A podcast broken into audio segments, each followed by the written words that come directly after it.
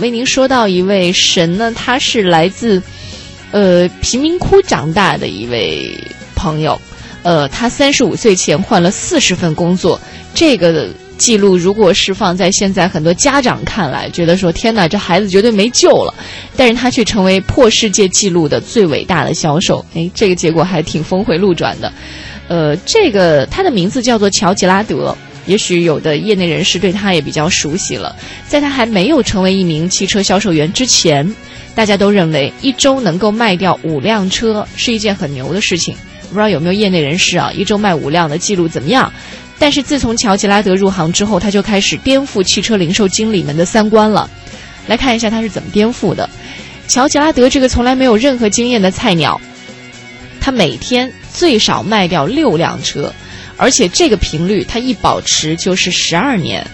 凭借这个记录，乔吉拉德打破了世界吉尼斯销售记录，一直到现在都没有人能够打破他的记录，所以到现在他还是世界第一人。呃，当然这都是他三十五岁之后的事情了。来看看三十五岁之前，乔吉拉德这个倒霉孩子，他的人生简直就是一团糟。他在二八年的时候出生在美国底特律一个贫民窟，爸爸是西西里迁过来的移民。常年是以打零工为生的，他他从懂事的时候就开始像做一些擦皮鞋、做报童、洗碗、送货这样的呃打工。小的时候，乔的爸爸一不高兴就会对他拳打脚踢，所以吓得他从八岁开始不能够正常说话，他患上了严重的口吃。而且他爸爸不光是在身体上会体罚他，总给他灌输一种消极的思想，就是说，你这个孩子永远都不会有出息，你只能是个失败者，你一点也不优秀。这在现在的教育看来简直是糟糕透了。爸爸让他自卑，但是有一点很幸运的是，妈妈总是鼓励他：你要对自己有信心，你绝对会成功的。只要你想成为什么，你就可以做到。所以，乔吉拉德就是在这样的两极思想下逐渐长大的。像在三十五岁之前，他就像是中了爸爸的魔咒一样，换了四十份工作都没有成功。爸爸可能当时觉得挺、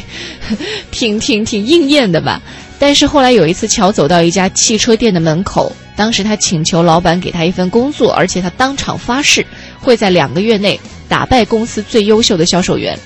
所以，乔获得了这份工作。就这样，他开始了自己的新的事业。刚刚提到他有严重的口吃，从八岁开始被爸爸揍到了非常严重的口吃。他为了跟客户可以更好的沟通，所以他就默默的告诉自己：“乔，你已经没有退路了，你一定要改掉这个习惯。”所以他每天重复着对着镜子说话、呼吸。很神奇的是，花了几个月的时间，他奇迹般的改掉了口吃。而且很重要的是，他改掉了如影随形的近三十年的口吃，这在很多人看来简直是不可思议的一件事情，对不对？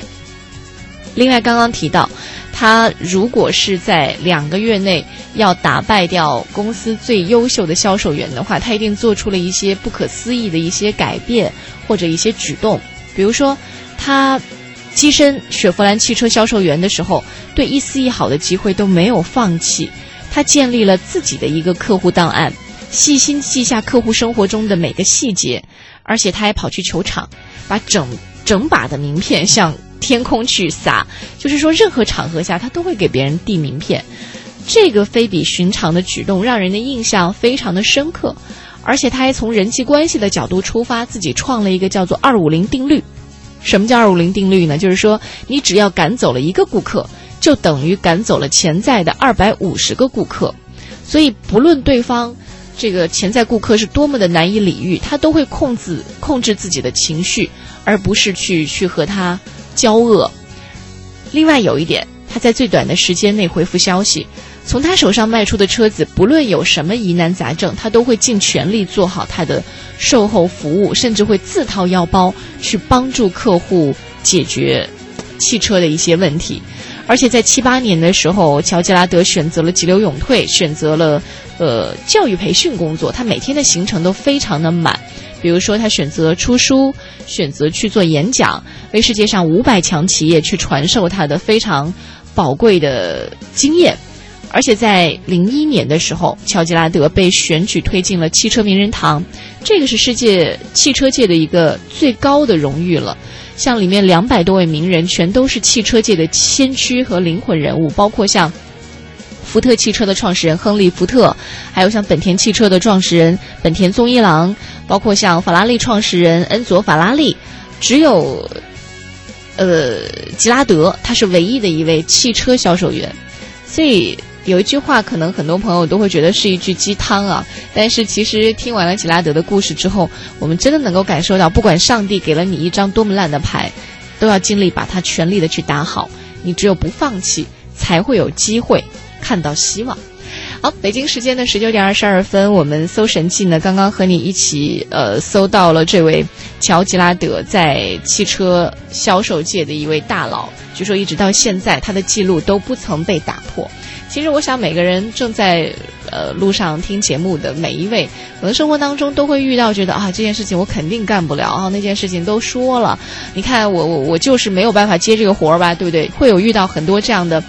呃，对于自己一种宿命的感觉啊。其实很多时候的宿命，想一想，就像手心里的那根线一样，你打开了，它就是你的掌纹；但是你握紧了，它可能就是你的命运了。